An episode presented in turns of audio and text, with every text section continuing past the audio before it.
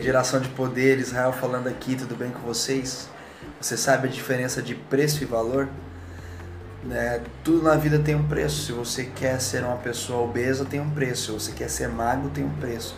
Se você quer ser rico, tem um preço. Se você quer ser pobre, tem um preço. Se você quer ser fiel, tem um preço. Se você quer trair, tem um preço. Tudo na vida tem um preço. Mas você sabe a diferença de preço e valor?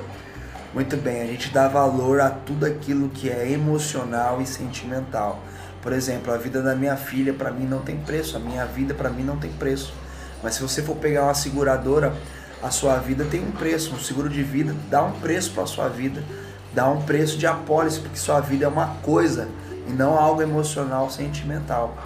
Jesus Cristo morreu por nós porque a nossa vida não tem apenas um preço. Jesus pagou um preço porque a nossa vida tem um valor. Você aí, você tem valor para Jesus, muito mais do que um preço. Nunca se esqueça disso.